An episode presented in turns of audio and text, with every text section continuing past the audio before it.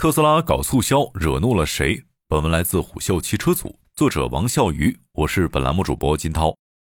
还我八千，这是一位网友在特斯拉官方微博评论区的留言。事情由来是这样的：九月十六号，一封内部邮件显示，自二零二二年九月十六日起至二零二二年九月三十日之间交付的所有全新展车以及非全新 Model 三和 Model Y 的车主。若选择购买特斯拉的店内保险，将给予保险补贴八千元。消息一出，九月十六号前提车的部分特斯拉车主通过各种方式来表达内心的不满。有的车主在微博、小红书等社交平台上发表评论，有些极端的车主则选择去特斯拉线下门店拉横幅维权。类似的剧情在九月初已经上演过一次。九月一号，理想汽车开启了对理想 ONE 车型的大幅终端优惠，并通过官方渠道宣布了新车型理想 L 八的发布和交付时间。这种降价加停产换代的做法，引发了众多老车主们的不满。如今，汽车行业为何都陷入了一降价就维权的恶性循环呢？而特斯拉这次优惠活动的背后，是否又隐藏着更大的隐患呢？故事要从特斯拉的直营模式开始讲起。特斯拉的每次调价都能引发业内大震。去年是以降价为主，今年上半年以涨价为主，几乎都是立即执行，毫无缓冲期可言。而之所以特斯拉可以做到实时定价，主要是因为它所采用的直营模式。传统汽车营销渠道以 4S 店为主，并且由经销商主导，汽车厂家向经销商供货，通常不直接面对用户销售车辆。而汽车产品的展示、销售、交付和售后服务等，通常在 4S 店完成。作为中间商的经销商从中赚取利润，采取直营模式的特斯拉相当于去掉了中间商，自己包揽了整条链路的事情。更重要的是，与传统经销商的一家店一个价不同，特斯拉的直营模式采取一口价的形式。当然，特斯拉每次调价的背后，一定是从企业的自身、市场环境、供应链等等的多个层面去考虑。比如去年的降价原因，要么是因为换了成本更低的磷酸铁锂电池，要么就是规模效应使得物料清单的成本下降。而今年上半年的涨价，就是受到电池原材料上涨所导致的。这一次特斯拉进行的八千元保费补贴，虽然优惠金额和补贴形式都跟之前的直接降价有所区别，但这笔钱将在用户交付尾款时直接减免，所以我们也可以理解为这是一次降价促销的行为。于是，网上对降价行为就出现了五花八门的分析，比如特斯拉要出新款了，特斯拉卖不动了等等。实际上，在特斯拉开启促销的同时，对交付时间也进行了调整。据九月十六号特斯拉中国官网显示，目前特斯拉 Model 3后轮驱动版以及高性能版的预计交付时间分别缩减为一至八周和一至十周。此前，Model 3预计交付时间为六到十周，而入门级 Model Y 的交付时间为一到四周，与之前相同。于是，很多人更加坚定了特斯拉需求放缓，迫不得已要搞促销的结论。但从上月的数据来看，特斯拉卖的并不差，今年前八个月的交付量只差八万多辆，就要赶超二零二一年全年的交付量了。根据相关人士的分析，这次优惠的原因之一是市面上出现了大量的黄牛，进而导致特斯拉的交付出现严重的问题。具体来说，是因为前几个月的几轮涨价让早期订单有利可图，因为有价差，就有很多的黄牛跑去特斯拉订车。本质上，这些黄牛并没有给你增加销量，反而是在抢你当下的客户来去填补之前的订单。这些虚假的订单会让主机厂的生产进度、市场政策等等很多维度都会出现预判。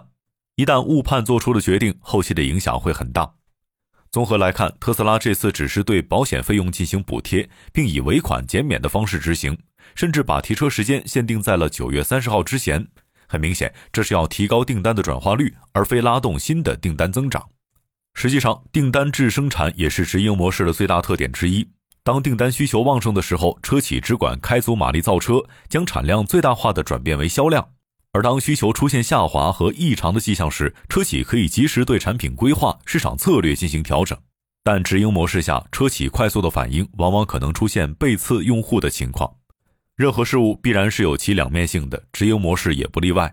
除了前面说的统一定价、快速调整的优势之外，直营模式能够带来更加统一的服务体验。正如埃隆·马斯克曾说，特斯拉做网络直营是要确保所有的客户从开始到最后都有全链条的最佳体验。而特斯拉官方也曾声明，采用直销模式是为了最有效的保证客户可以享受到最优秀的产品和服务。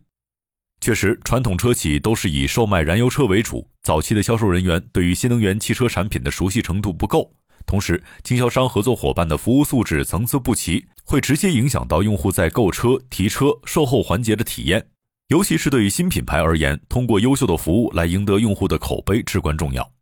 或许正是特斯拉的这番定义，让最近几年成立的新品牌纷纷走上了直营模式的道路。比如北汽的极狐、吉利的极氪、东风的蓝图、长安的阿维塔，无一不是努力摆脱原有的经销商体系，从零开始搭建直营直销渠道。甚至开始学着特斯拉在商场、购物中心砸重金租店门，但具体实施下去之后，问题就来了。直营门店的扩张速度远不及经销商模式。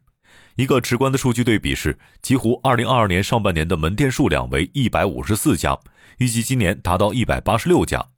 蓝图的计划是在今年落成105家蓝图空间店，覆盖全国48个城市，而阿维塔十一的门店数量目前只有11家。而如果我们把华为当做一个经销商来看的话，那问界 i-TO 品牌也更像是一个经销商体系下的直销模式。截至今年八月，i-TO 问界用户中心和体验中心数量已经达到七百余家，预计到二零二二年年底，体验中心及用户中心门店数拓展至一千二百家以上。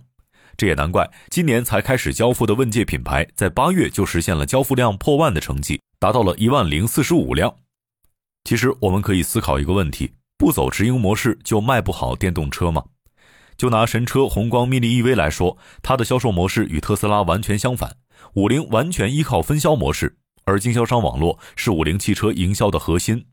在中国的任何一个地级市，甚至是每一个县城，都能见到五菱汽车的经销商与维修中心。此外，多款车型称霸销量榜的比亚迪，在全国共有一千五百九十九家经销商，在数量上已经超过了一汽大众、上汽大众。实际上，很多传统车企开始尝试在经销商模式上加以创新，比如沃尔沃在布局的城市中心店就采用了直售模式，定位在城市核心商圈黄金地点，同样也可以做到线上下单统一价格，厂家定价解决经销商价格垄断，将其作为经销商模式之上的渠道补充，进而演化为销量的补充。除了特斯拉之外，目前采取直营模式的车企产量和销量规模都不大。还能够玩得起这种一条龙的服务。随着时间的推移，如果一家车企始终要从制造上游覆盖到销售终端，相信对于资本需求量是一个无底洞。可是问题就在于，一旦终端销售出现问题，整个链条就断了。甚至不排除一种极端的可能：决策层对销量端做出一个重大决定之后，会引发一系列的连锁反应，最终导致一家企业的大崩盘。商业洞听是虎嗅推出了一档音频节目，精选虎嗅耐听的文章，分享有洞见的商业故事。我们下期见。